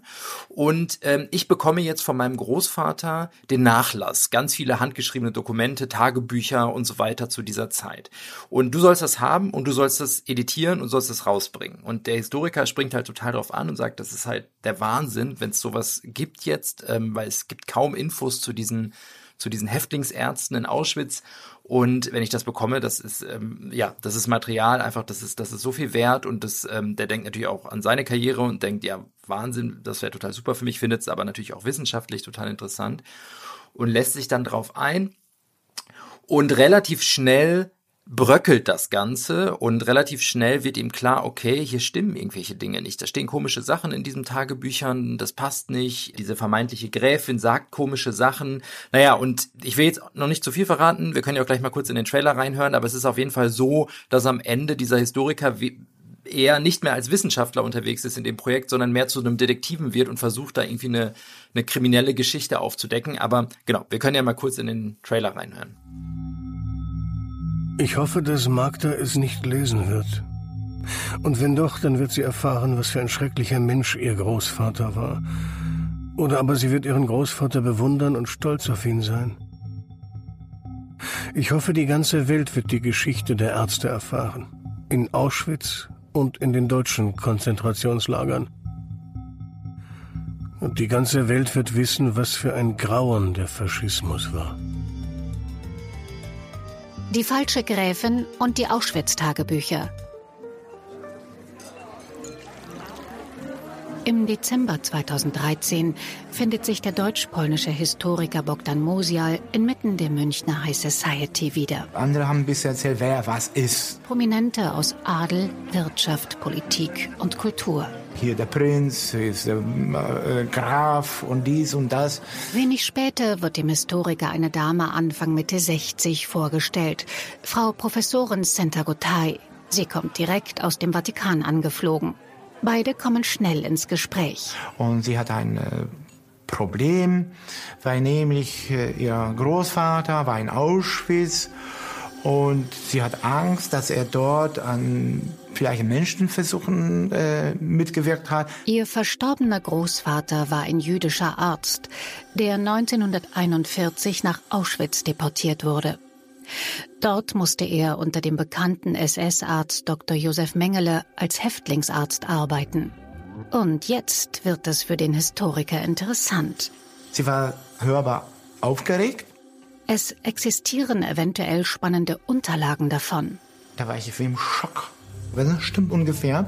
Das wird nicht eine kleine Sensation, sondern eine große. Auch historisch und medizinisch. Die Tür geht auf. Generäle und ein Marschalloberst kommen rein mit einem Marschallstab. Der Führer. Das kann nicht sein. Ich wusste schon, dass es nicht stimmt. Hitler war nie in einem KZ, also geschweige denn Auschwitz. Schämt sich denn dieser verrückte Hitler nicht?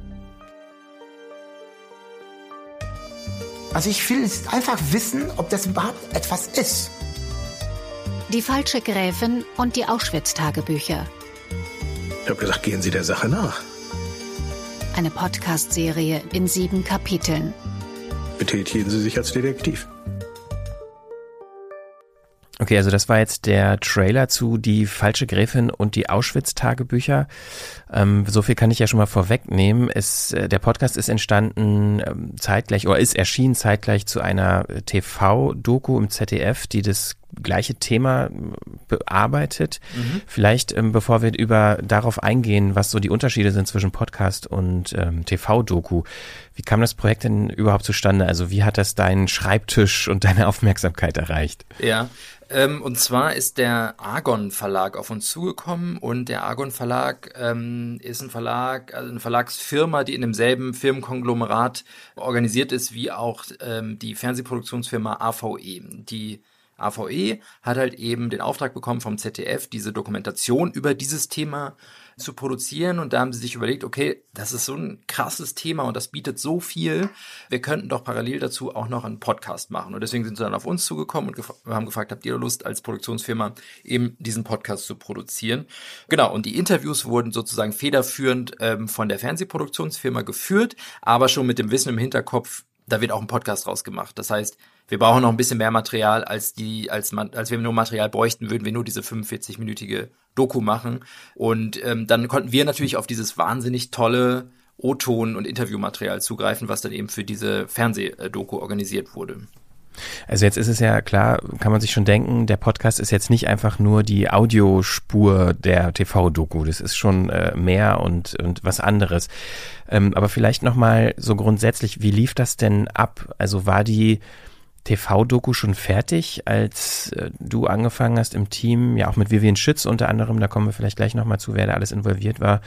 Ja, also wann habt ihr angefangen mit dem Material zu arbeiten?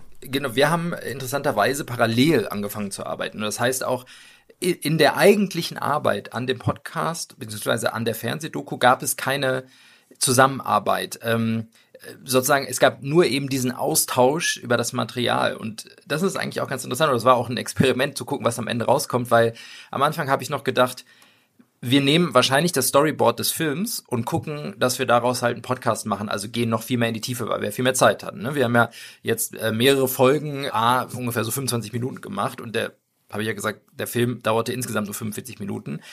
Und das heißt, ich habe gedacht, okay, wir, wir nehmen eigentlich die Dramaturgie des Films und füllen das Ganze auf und machen noch äh, Exkurse nach rechts und links und, ähm, und so weiter. Aber am Ende ist es jetzt dann doch so gekommen, dass eigentlich die Dramaturgie des Podcasts eine ganz andere ist. Ich würde aber sagen, der Film hat genau die richtige Dramaturgie jetzt am Ende die der Film braucht, um ein Fernsehfilm zu sein. Und der Podcast hat jetzt genau die richtige Dramaturgie, um halt eben ein acht Folgen Podcast zu sein. Das war für mich auch äh, irgendwie ja äh, ein Learning am Ende, ähm, dass wir da nicht einfach sagen können, ey, wir nehmen dieselbe Dramaturgie und machen da einfach nur einen Podcast raus.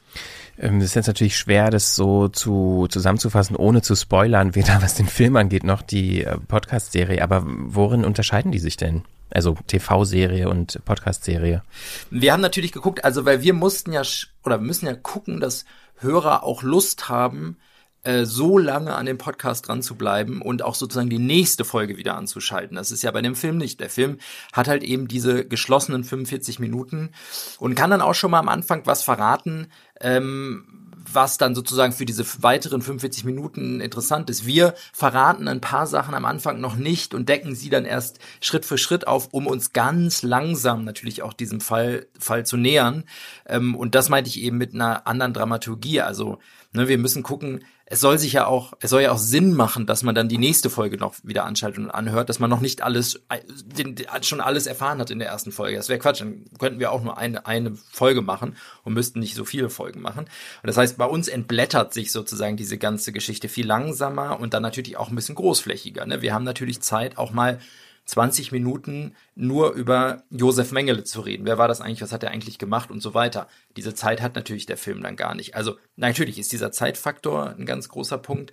Ähm, und natürlich ist ja auch, ohne da jetzt auch in die Tiefe zu gehen, die Sprache eine andere. Im Audio sprechen wir nochmal anders als im, als im Film, wo natürlich, oder der, im Fernsehen, wo natürlich das Bild einfach Nummer eins ist und ganz vorne steht und der Text dann natürlich das Bild begleitet. Bei uns steht der Text im Vordergrund. Wir müssen alles über den Text auflösen und deswegen ist es natürlich sprachlich auch eine ganz andere Herangehensweise. Die äh, TV-Doku, also wer das auch gucken will, vielleicht, weiß ich nicht, ist das eigentlich angebracht, das vorher zu gucken oder nachher, nachdem man den Podcast gehört hat? Das ist eine gute Frage. also es verrät natürlich dann schon alles. Ja. Ähm, vielleicht sollte man es hinterher schauen. Hm, ich wollte nur sagen, abgezockt, die Auschwitz-Tagebücher heißt die ähm, Doku und ich finde ja aber, äh, also was mich wirklich interessiert hat, als ich gehört habe, ähm, dass dieses Projekt mit uns und mit dir oder von dir auch umgesetzt wird, fand ich ja A natürlich reizvoll, äh, wie ist der Unterschied zwischen TV-Doku und letztendlichem äh, Podcast, aber in mhm. erster Linie auch, wie sieht die konkrete Arbeit damit aus? Also weil natürlich, wenn, du hast gerade schon gesagt, die Leute, die die Interviews geführt haben mit den verschiedenen Protagonisten, die hatten schon im Hinterkopf, da soll auch ein Podcast draus entstehen, aber wahrscheinlich macht man ja trotzdem so Interviews fürs Fernsehen dann doch irgendwie ganz anders, als wenn man jetzt nur das Audio im Kopf hätte, ähm, weil man ja auch ja. beim Nachfragen und so vielleicht immer denkt, okay, sah der jetzt auch gut aus, während er mir das erzählt hat? Kann man das ja. visuell schneiden und so weiter? Das sind ja ganz an, ein ganz anderer Fokus in der Interviewführung, den man hat, wenn man fürs Fernsehen ja. ein Interview führt, als für einen Podcast. Ja, vor allen Dingen auch hat er es jetzt schnell auf den Punkt gebracht. Wir haben ja, wie gesagt, mehr Zeit. Ähm, natürlich, genau. Das haben, ähm, aber da, da hat die, die Fernsehautorin Sophie Hafner hat den Film gemacht, ähm, echt super sozusagen auch für uns mitgearbeitet, weil sie hat das wirklich toll mitgedacht, dass wir auch wirklich den Podcast andere Antworten für den Podcast brauchen. Und da haben wir sie im Vorfeld dann auch entsprechend gebrieft, dass sie halt auch versucht noch die Protagonisten, also vor allen Dingen auch den Bogdan Musial, das ist dieser, dieser Historiker, der auch im Zentrum der ganzen Erzählung eigentlich steht ähm, und der natürlich sehr, sehr viel Interviewmaterial geliefert hat dafür, ähm, dass er, er sich auch immer wieder in die in die Situation zurückversetzt und szenisch erzählt, wie war das jetzt für ihn, als er das erste Mal die erste Kiste mit dem Nachlass äh, geöffnet, öffnen musste, weil sie war verschweißt und er musste dann und er ist eigentlich äh, ursprünglich mal äh, gelernter Schlosser, das heißt, er hatte kein Problem damit, aber er musste es wirklich richtig aufschweißen mit dem Schweißgerät und so weiter, ähm, wie das war, wie, wie er sich dabei gefühlt hat und so weiter. Das sind Sachen, die fragst du nicht für den für den Film. Ist aber gut, das wirklich für den Podcast zu haben. Ähm, und das hat sie wirklich gut gemacht und das, das schon mitgedacht. Wie viele Leute waren denn jetzt eigentlich involviert? Also wenn man jetzt auch noch eigentlich für das Gesamtprojekt die Fernsehleute auch noch mitzählt, hast du da einen Überblick? Mm, das muss ich mal kurz schätzen, aber ich denke so, ja, mit dem, mit dem Fernsehteam, was uns dann sozusagen zugearbeitet hat, 25 Leute wahrscheinlich. Ähm, und dann im, sag mal, im Podcast-Kernteam äh, fünf ungefähr ähm, und plus die Sprecher natürlich ähm, und Sprecherinnen. Äh, und sozusagen Kernarbeit war tatsächlich äh, Vivian Schütz als Autorin dafür, Johannes Kunz äh, für die Produktion und dann noch meine Arbeit sozusagen. Und wir haben da relativ lang auch dran gearbeitet. Ähm, eigentlich, also sozusagen angeleiert wurde das Projekt schon Anfang des Jahres, ähm, wo klar war, okay, es wird diese Fernsehdoku geben. Und seitdem sprechen wir eigentlich auch darüber und sind im Austausch. Und das natürlich auch alles so in Pandemiezeiten. Ähm, und Vivian Schütz, ich meine, das wissen mhm. wir jetzt, das wussten wir auch schon vorher, aber das wissen die äh, Hörer und Hörerinnen nicht. Vivian Schütz ist eine Autorin, die in New York lebt, schon eine ganze Weile. Das heißt, ja. Remote-Arbeiten war dann sowieso, auch ohne Pandemie wäre es so abgelaufen. Ja. Aber vielleicht kannst du ja mal erzählen, wie so eine Zusammenarbeit von so unterschiedlichen Teams und Gewerken ja, ja letztendlich auch über so eine räumliche Trennung äh, hinweg funktioniert. Ja, genau. Also ähm, Vivian hat dann sozusagen das Interviewmaterial bekommen, ähm, die Filme, die Interviewfilme, ähm, und es wurden dann Transkripte angefertigt von den von den von den Interviews und das konnte sie dann nehmen. Das Gute war, sie kon hat sozusagen die Möglichkeit gehabt, da jetzt remote und über die Ferne an diesem Projekt zu arbeiten, weil sie halt eben keine Interviews führen musste. Wobei das stimmt auch nicht so ganz. Wir haben noch ein Interview extra geführt, nur für den Podcast äh, mit, mit dem Historiker Philipp Rau, der nochmal eine Sichtweise reingebracht hat, die für, unsere, für unseren Podcast ganz interessant war, eben auch zu diesen Häftlingsärzten und zu Mengele. Ähm, das, dieses Material brauchten sie für den Film nicht. Und dem, dem Historiker Philipp Rau, den haben wir, ähm, da warst du, Christian, dann auch noch, glaube ich, involviert, äh, in die Abwicklung, ja, ein Aufnahmegerät geschickt, per Post, ähm, was er dann in seinem Büro ausgepackt hat und angeschaltet hat und dann hat die Vivian von New York aus über Videocall mit ihm gesprochen und ihm über Video angeleitet, wie dieses Aufnahmegerät zu bedienen ist, wie er es anmacht, wie er es sich hier richtig hält und wie er richtig reinspricht und ähm, dann hat er hat sie mit ihm das Interview geführt. Er ähm, hat das Aufnahmegerät wieder ausgeschaltet und uns zurückgeschickt und ähm, das hat wunderbar geklappt. Ähm, das äh, ist, ist, ist ein gutes Interview geworden, inhaltlich sowieso, aber auch von der, von der technischen Qualität. Und das war mal ganz interessant so, ne, wie das irgendwie in der Pandemie ablaufen kann. Und das war für uns ja auch ein Use Case und haben wir jetzt ja auch schon mal für andere Produktionen, für andere Projekte auch benutzt, ähm, diese Form der Interviewaufzeichnung. Ansonsten hat Vivian eben von New York aus gearbeitet. Wir haben äh, über einen Cloud-Dienst äh, sozusagen die, die Skripte verfasst. Wir, ich musste dann immer abends bis 15, 16 Uhr warten, dass ich mit ihr sprechen kann, weil sie dann natürlich erst aufsteht. Ähm, aber das hat gut funktioniert. Ja, aber ich habe sie auch nochmal selber gefragt, wie sie das empfunden hat, dieses Arbeiten irgendwie über Ferne. Und das hat sie mir dazu gesagt. Ich hatte bei der Arbeit an dieser Podcast-Serie gar nicht unbedingt das Gefühl, dass zwischen uns ein ganzer Ozean liegt, weil wir ja doch sehr regelmäßig miteinander telefoniert haben. Und durch Google Docs kann man ja auch super simultan in einem Dokument arbeiten, Vorschläge machen, kommentieren, Sachen bearbeiten. Von daher spielte die Distanz gar keine so große Rolle. Und manchmal hatte die Zeitverschiebung von sechs Stunden auch so gewisse Vorteile, weil wenn ich das Manuskript abends abgeschickt habe, hätte ich im Normalfall wahrscheinlich ja am nächsten Tag auf die, auf das Feedback warten müssen. Und so war es aber oft so, dass ich dann mich morgens an meinen Laptop gesetzt habe und hatte direkt schon eine Antwort von Hendrik, weil in Deutschland war es ja dann schon nachmittags. Und das Besondere an dem Projekt war natürlich auch, was es ja ermöglicht hat, dass ich von überall arbeiten kann, dass ich keine Autorin im klassischen Sinn war. Ich habe die Interviews ja nicht selbst geführt. Ich musste nicht in Deutschland sein, sondern mir wurde das Material zugespielt, Gott sei Dank schon transkribiert. Und dann war es meine Aufgabe, das Material zu sichten. Und das kann ich natürlich von überall machen. Also was mich noch wirklich interessiert ist, und diese Frage haben wir uns schon öfter gestellt und äh, ich persönlich auch mich schon lange, lange bevor wir äh, die Möglichkeit hatten, mal so eine TV-Doku oder ja, an so einem Projekt mitzuarbeiten, wo die Grundlage eigentlich ein, ein anderes Medium ist.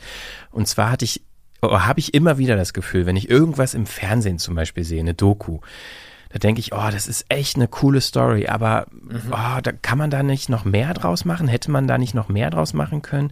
Äh, da sind ja. noch so viele Nebenaspekte, die nur so angerissen werden. Oh, als Podcast-Serie könnte man das so toll, vielschichtig ja. und breit erzählen. Ähm, jetzt hattest du ja so dieses, nicht nur dieses Gefühl, sondern du konntest diesem Gefühl auch irgendwie nachgehen in so einem konkreten Projekt. Und deshalb so ein bisschen meine Frage, äh, ist das nicht eigentlich jetzt so ein Proof of Concept auch dafür, dass man sowas viel häufiger machen sollte? Mhm. Nicht Angst davor haben, Geschichten nochmal zu erzählen, sondern da reingehen und gucken, wie kann man so eine Geschichte viel breiter, viel interessanter, mhm. wirklich adäquat fürs Medium Podcast neu erzählen, anders erzählen. Was ist da so dein Take? Total. Also ich glaube, es gibt einen Punkt, äh, auf den man ganz genau gucken muss und auf den man aufpassen muss. Und zwar Podcast, und das, darüber haben wir auch schon oft gesprochen und uns auch schon oft drüber beschwert in der Frequenz. Podcasts sollten nicht oder oder Podcast sollen nicht zu einem Zweitverwertungsmedium werden. Ne? Also das halt einfach da machen wir auch noch mal einen Podcast zu. Wir haben das ja schon gemacht, da machen wir da auch noch mal einen Podcast raus. Gab es ja auch schon öfters, gerade auch irgendwie bei bei Fernsehproduktionen oder so, ne, dass dann noch mal einfach die Tonspur, wie du eben schon gesagt hast, genommen, noch mal umgeschnitten wurde und vielleicht noch ein extra Sprecher irgendwie davor gesetzt wurde. Ähm, aber das Ganze irgendwie dem, also dem ganz, dem Medium gar nicht gerecht wird, ne, und das Ganze einfach nur so noch mal so mitgenommen wird. Die Gefahr ist natürlich dann da, wenn man so denkt und und so rangeht. Ich glaube aber, wenn man das geschickt macht und richtig macht und so wie du es jetzt gerade beschrieben hast, dann ist da ein riesiges Potenzial, weil es gibt halt einfach diese wahnsinnig gut recherchierten ähm, Dokumentationen, Reportagen und so weiter im, im deutschen Fernsehen, wo auch viel Interviews zu gesammelt wird, wo viel Material einfach angehäuft wird, wo auch eine totale Expertise bei den Filmemachern entsteht. Für diese ja letztendlich dann ja doch auch echt nur ganz kurze Doku, da bietet es sich einfach total an zu sagen, okay, wir machen da auch nochmal einen Podcast raus und, und zwar aber auf eine Art und Weise, wie es halt auch dem Medium Podcast gerecht wird, so wie wir es jetzt, glaube ich, einigermaßen auch gemacht haben bei diesem Projekt, dass man sagen kann, es hat sich auch gelohnt, da wirklich auch nochmal einen Podcast rauszumachen. Also es hat sich gelohnt, beide Medien zu bedienen ähm, und beides hat einen Mehrwert und bringt einen Mehrwert. Und man spricht vielleicht unterschiedliche Menschen an, weil manche hören vielleicht Geschichten lieber ausführlicher, viel länger, viel, viel, viel expliziter und manche wollen vielleicht nur die, die, die, ich sage jetzt mal schnelle, kurze Doku sehen. Manche aber vielleicht auch beides, so kann ich mir auch vorstellen. Also von daher, ich glaube, da ist total das Potenzial dahinter ähm, und ich fände es total interessant, das weiter zu verfolgen und zu gucken, was, was gibt's da noch für Möglichkeiten, aus welchem richtig coolen, guten Fernsehmaterial kann man auch noch einen richtig guten Podcast machen. Ja, vor allen Dingen auch, wenn man sich mal so äh, Archivsachen anschauen würde. Ne? Ich meine, es gab ja auch wirklich großartige Dokus, äh, Fernsehdokus mhm. in den letzten Jahrzehnten. Ja. Wenn man sich da wirklich die Highlights rauspicken würde und gucken würde, gibt's da vielleicht noch äh, Material bei den Produktionsfirmen, bei den Autoren, bei den Kameraleuten, die halt überhaupt nicht verwendet wurden, die aber noch viel mehr eröffnen in der, in der möglichen Erzählung. Also ich glaube, da liegen ja. wirklich noch ähm, bisher nicht geborgene Schätze. In Kombination aber auch mit den Sachen, die verwendet wurden, ne? Und dann auch nochmal zu schauen, was wurde nicht verwendet, das ist total interessant, glaube ich auch. Ich glaube, ein Beispiel, wenn ich es richtig in Erinnerung habe, wo es ganz gut funktioniert hat, ähm, was auch, glaube ich, einigermaßen erfolgreich war, war diese NDR-Doku, Das Versprechen. Kannst du dich daran erinnern? Da wurde die Geschichte ja, erzählt von diesem Jens Söring, Richtig. dieser mhm. Diplomatensohn. Mhm der genau. da in so einem Verbrechen verwickelt war und dann unschuldig oder nicht. Äh, man wusste es irgendwie lange nicht. Und äh, ja, also das fand ich war ein sehr schönes Beispiel. Ja. Ein, ein Beispiel auch dafür, dass, wenn ich mich richtig erinnere, dass aber dieselben Leute den Film und den Podcast ja. gemacht haben. Genau. Ähm, Ne, genau, also das ähm, hat wirklich, habe ich auch gerne gehört, da den, die Podcast-Variante sozusagen. Hat auch Sinn gemacht, das nochmal ein bisschen ausführlicher im Podcast zu erzählen. Genau, ja. Also würdest schon sagen, ist so potenziell ein Modell für die Zukunft irgendwie, dass Podcast und Fernsehen zumindest in der Produktion und in der Denke vielleicht mehr zusammenarbeiten sollen, um da so für eine Erzählung mehr rauszuholen. Absolut, ganz klar, weil da es wird halt einfach so viel gutes Material gesammelt ähm, und ja, da kann man, glaube ich, auch das ist vielleicht auch, wenn man es jetzt mal rein aus der finanziellen Warte sieht, auch einfach interessant, weil dann da viel mehr noch Synergien genutzt werden können und ähm, vielleicht das Budget, also es hätte wahrscheinlich niemals das Budget gegeben, nur diesen Podcast zu machen und dann loszuziehen und diese ganzen Interviews zu führen. Ähm, eben nur für den Podcast. Aber so in der Form ist halt jetzt echt nochmal ein guter Podcast entstanden. Also ja, ich finde, da ist total Potenzial dahinter. Ja, und ich meine auch aus einer Vermarktungssicht potenziell. Ne? Also wenn man die, die Reichweite, die Fernsehen ja dann doch irgendwie immer noch mitbringt, noch zumindest, äh, auch nutzt, um den Podcast entsprechend zu bewerben, äh, da ist ja auch noch viel Luft nach oben, wollte ich nur sagen, so grundsätzlich, was, was solche crossmedialen Konzepte angeht. Absolut, ja. Die Links zu dem Podcast, die Falsche Gräfin und die Auschwitz-Tagebücher findet ihr natürlich auch in den Show Notes und ähm, sowieso überall, wo es Podcasts gibt. Falls ihr jetzt neugierig seid und die äh, TV-Doku haben wir natürlich auch verlinkt in den Show Notes. So, wir kommen ans Ende dieser Folge und was heißt das? Jedes Mal gibt's Picks. Magst du anfangen, Julius? Kann ich gerne machen. Ähm, allerdings muss ich sagen, ich habe mich dabei sehr schwer getan, weil einerseits ähm, ich immer nicht so gerne Werbung machen möchte. Und ähm, andererseits ähm, auch gerne was ganz anderes gehabt hätte als dieses Thema künstliche Intelligenz, worüber wir gesprochen haben. So, ähm, deshalb hätte ich am liebsten jetzt einfach irgendein tolles Buch vorgestellt oder einen tollen Podcast, aber ähm, ich hatte jetzt nichts, was ich jetzt irgendwie aus dem Audiobereich da irgendwie coolerweise machen könnte. Deshalb ähm, bleibe ich doch bei KI und stelle was vor, was ähm, ja schon auf jeden Fall für alle Menschen, die ähm, Sound aufzeichnen, eine ganz äh, coole Sache ist. Und zwar ein Plugin. Das ist von Aiken. Und ähm, das ist so eine Firma, die zum Beispiel auch ähm, Plugins macht, mit denen man Hall aus Aufnahmen ganz gut entfernen kann. Die sind ähm, auch nicht so mega teuer. Das, ähm, das sind ganz, ganz gute praktische Tools, die wirklich einen Nutzen haben. Und die haben jetzt eben auch was, womit man Aiken Digital Extract Dialog heißt es. Ich hoffe, das ist richtig, ja. Aiken Digital Extract Dialog, mit denen man eine aufgenommene Sprache von Hintergrundgeräuschen befreien kann. Und das funktioniert auch mit KI. Also da wurde auch eine künstliche Intelligenz ähm, trainiert mit ganz viel schlechten Aufnahmen von Hintergrundgeräuschen, hat gelernt, was es alles so geben kann. Also Windgeräusche, äh, irgendwo fällt ähm, eine Tasse runter, was auch immer, so irgendwelche Sirenen. Flops, ja, also also ein, also ein Zeug, was einen nerven kann, vornehmlich bei Außenaufnahmen. Und das kann man dann einfach schwuppsdiwupps rausrechnen und ich habe mir das irgendwie angeschaut und, und Beispiele angehört und es funktioniert schon verblüffend gut. Also auch da ist es natürlich so, es bleiben da Artefakte. Die Sprache klingt danach eben nicht so toll, wie sie ohne klingt. Aber ähm, das schafft eben schon ziemlich gut, störende Windgeräusche zum Beispiel rauszurechnen bei Außenaufnahmen. Das ist schon verblüffend.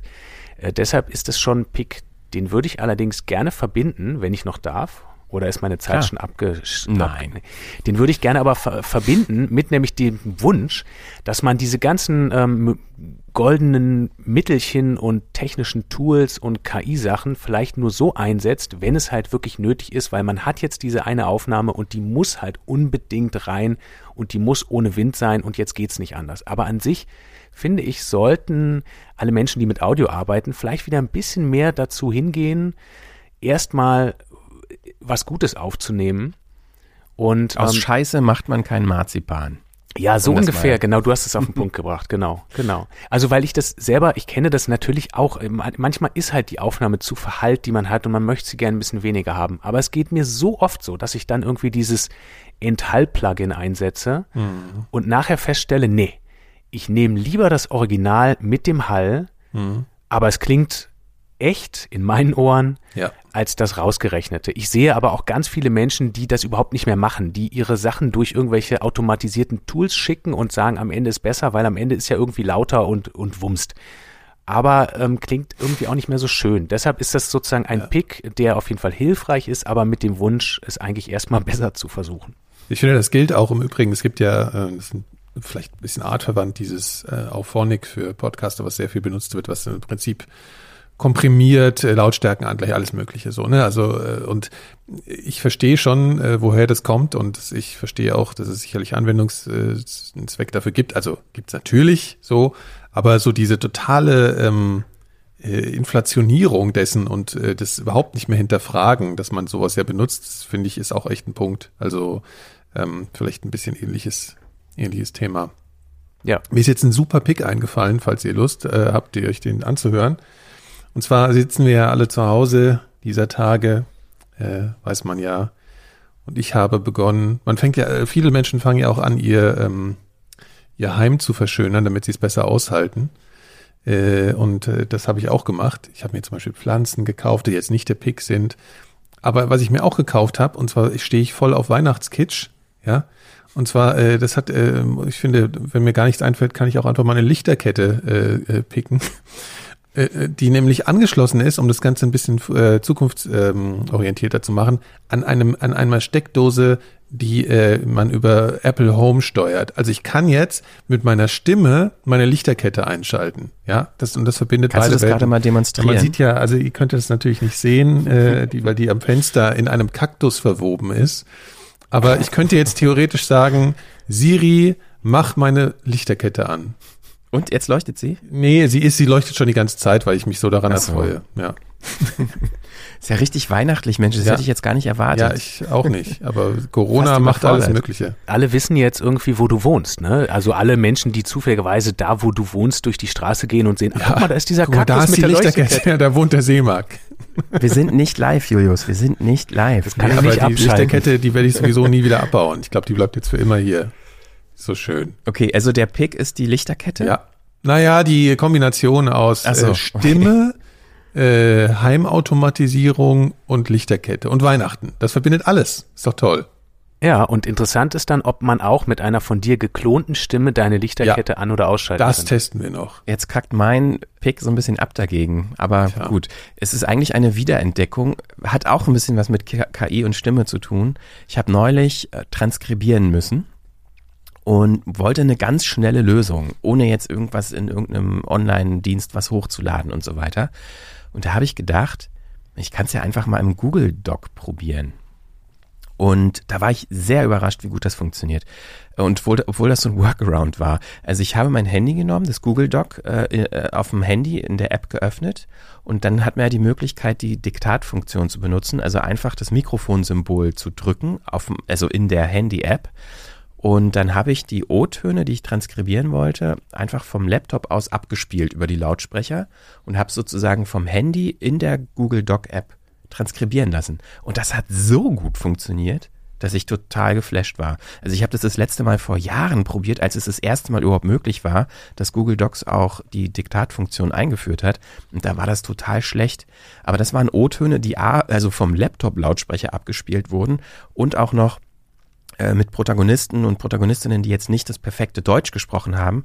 Und das hat super funktioniert. Also da war ich so begeistert, dass ich gedacht habe, okay, das kann man empfehlen als Pick. Also die Google Transkriptionsmöglichkeit innerhalb von Google Doc. So als analoger Transkriptions-Workaround. Ja, Pick. manche Leute sparen jetzt 30 Dollar im Monat, die sie bei Ja. irgendwelchen teuren Diensten sonst bezahlen für sowas. Naja, aber bei den teuren Diensten hat man dann ja auch noch einen Timecode dazu und das gekoppelt ans Audio. Da hat, das hat schon auch nochmal andere Vorteile. Aber wenn man einfach nur einen kurzen O-Ton haben will und zu faul ist oder die Zeit nicht hat, um den abzutippen, ist das jetzt schon eine echt gute Hm. äh, Alternative. Ist es ja fast gar nicht. Also es ist ja, das ist so offensichtlich, dass man es vielleicht übersieht. Oder so ging es mir zumindest so.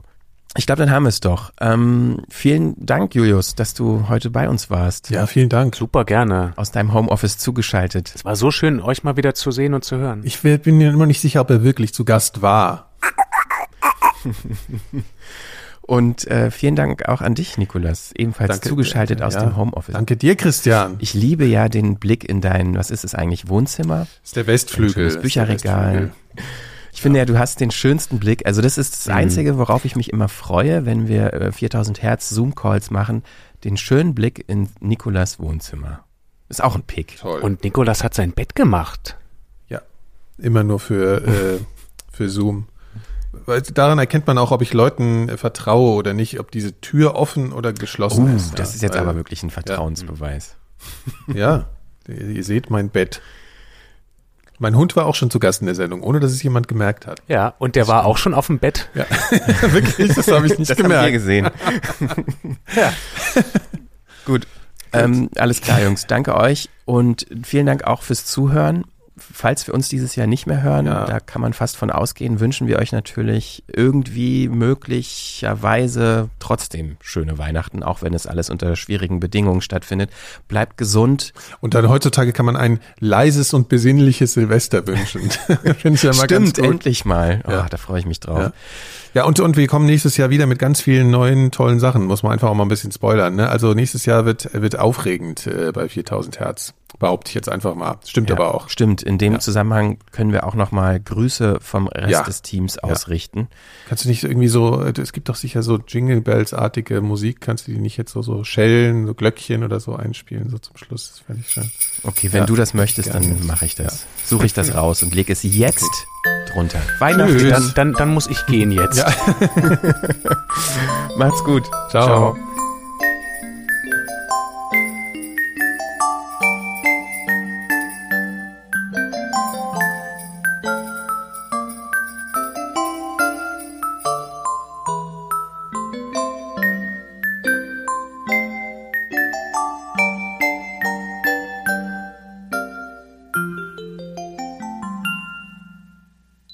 Produktion von 4000 Hertz.